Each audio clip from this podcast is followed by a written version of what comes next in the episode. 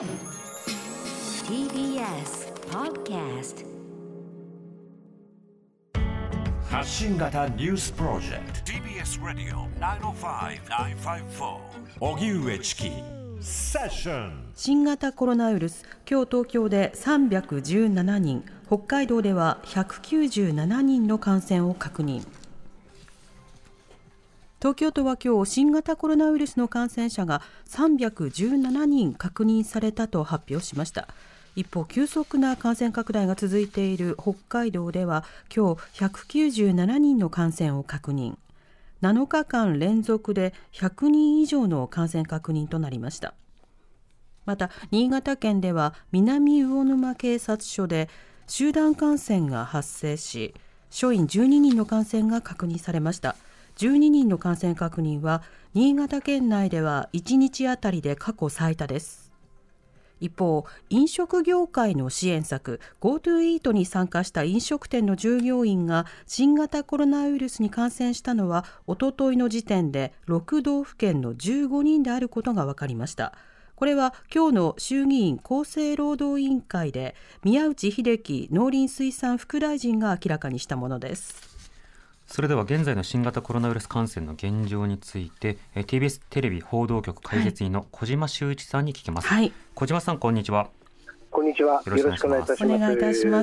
ずあの北海道の感染が増えていますが、取材をしていてその背景はいかがでしょうか？えっと、あの、もともとあの、この、えー新型コロナウイルスがですね、えっと、この世に誕生した頃を思い出してもらいたいと思うんですけど、はい。大体12月ぐらいにあの武漢の方でですね感染者が増えて謎の肺炎ということで、1月になっていよいよこれはということで、まあ、大騒ぎになってきたわけですけれども、はいやはり冬ですよね。であはいのもともとあのウイルスっていうのはあの寒くて乾燥しているところが好きな、まあ、そういうあの生存環境がですね、えーそういうところにあるのがあのウイルスですので、えですからあの、こういうこれからあのますますあの寒くなってくると思いますけれども、はいそういう中で、えっとまあ、感染はまた拡大していくんじゃないかと言われています。うんで北海道はあの特にあの北海道であの感染がやっぱり増えているのは、あのもともとあのよくご存知だと思いますけど、ふ北海道の冬っていうのは、割と薄着で皆さん過ごしていらっしゃいますよね。はい。であの駅から家までほとんど外に出なくていいように地下道が発達しているとか、ええあと家の中もあの結構あの暖房がよく効いていると。はい。ということはどういうことか、ええ冬の室内温度が最も高いのは北海道、次いで青森という、そんなデータもありますよね。そうですね、うんでやはり寒い地方ほどそういったことになると思うんですが、逆にあのそういうふうに暖かい環境を作るというためには、はい。あの3密でないといけないというか、ですね、まあええちょっと、えー酷な表現になるかもしれませんけれども、やはりあの、えーどうしてもあの換気があまり良くないとかですね、いうような状況になると、でそうすると、どうしてもあの換気がまあ、悪いとですね、でその中で、まあ、家庭内の感染が増えたりとか、うんいうことはどうしても出てくるので、でこれはあのやはり気をつけなくちゃいけないのかなと思います。うん、なるほど。また東京の方の増加も指摘されていますが、こちらについてはいかがでしょうか？で東京はあの、まあ、いろいろ、えっとまあ、言われてますけれども、はい。えー家庭内でのやっぱり感染が増えてるんですね。ええで外で働いてる人が、まあ、あの職場、あるいはあの、えーまあえー、と食事をする、まあ、場面でですね感染して、でそれをお家庭内に持ち込んで、ですねで例えばあの高齢者がいれば、高齢者がう移るとお重篤化したりとかですね、いうことがありますし、あと子供に感染すると、子供があのまあ症状が出ないケースが多いので、ええ。えーそういう子どもたちが学校へ行く、あるいはこう社会へ出る、えー職場へ出ることによって、また知らず知らずのうちに移してしまうと、はいでそれがまたあの家庭内に戻ってきてというようなことで、ですねやはり増えてるんじゃないかなというのは一つ考えられると思います。ええまたあの GoTo に参加をした方の感染確認者数が数字上は少ないという状況ですけれども、はいこのあたりはいかがでしょうか？えーっとですね、これはあの、まあ、どういった形であの、えーっとそういったデータを取ってるかっていうのもありますし、えああと、まあ、実際あの、GoTo に、GoTo イートに例えば参加しているような飲食店は、かなりあのえ積極的にですね、えー、と緻密にえー感染対策を施しているので、はい。えーそういった意味でその感染があまり広がらないというようなことも多分あるのかと思います。うんまあ、これはあのいろいろ検証してみないとよくわからないことですので、ええあまり予断を持って語るにはちょっとあの重い話かなとは思いますけれども。そうですね。はいまだまだいろんなデータも必要な状況でしょうと。そうした中でその、ねまあ、えー政府も行政もいろいろと、まあ、インフルエンザへの備えということも含めて、これから冬に対して対応していくというふうに話しています。注意点やはい注目点いかがでしょうか？えっと、それで今年はあのインフルエンザの予防接種もですね受診率がいいというか、はい。えーもうこの段階でもううちはもうありませんというのはですね、うんうんクリニックとか病院も出てるということですので、はい。えっとまあ、市民の関心も非常に高くなっていて、ですね、ええ受診者も多分増えるんだと思うんですけれども、はい。えっと、一つ考えておかなければならないことは、ちょうどあの今シーズンの、えーインフルエンザですね、去年の冬から、んえー去年の冬とか去年の、まあ、11月ぐらいから今年の2月、3月ぐらいまで、はい。この今シーズン、インフルエンザって流行しませんでしたよね。うん。で、その前、実はですね、その前の夏、去年の夏はですね、えーみなえー北半球で、えーごめんなさい、南半球でインフルエンザが増えたんですね。はい。で、えー10月ぐらいからアメリカで急増してですね、インフルエンザが。うんうんで、今年はもう多分インフルエンザ大変だろうと言われていたんですけれども、ええ実際みんなあの、えっと、手洗いを励行するとかですね、はい。まあ、3密を避けることによって、インフルエンザは流行していません。うん。で、えっと、そういった生活をですね私たちが忘れずに、この冬もやれば、インフルエンザっていうのは多分、えっと、大きな流行はもたらされないだろうっていうのが、大方のあの専門家の意見です。考え方というか見方です。ええですから、決してあの恐れずにですね、えーいてほしいという、要するにあのインフルエンザも新型コロナも同時に流行したらどうしようみたいなことで、えっと、安易にパニックに陥ることはですね避けたいなという気はしたいしております。まあ、いろいろなその他の飛沫感染などによってね広がる感染症についてもあの去年と比較をするとやや落ち着いているのではないかという話もあるこれはやっぱりコロナ対策をしていることは他の感染症にも効くものには効くということになるわけですね。えっと、逆の考えのがいいと思います。あのえっと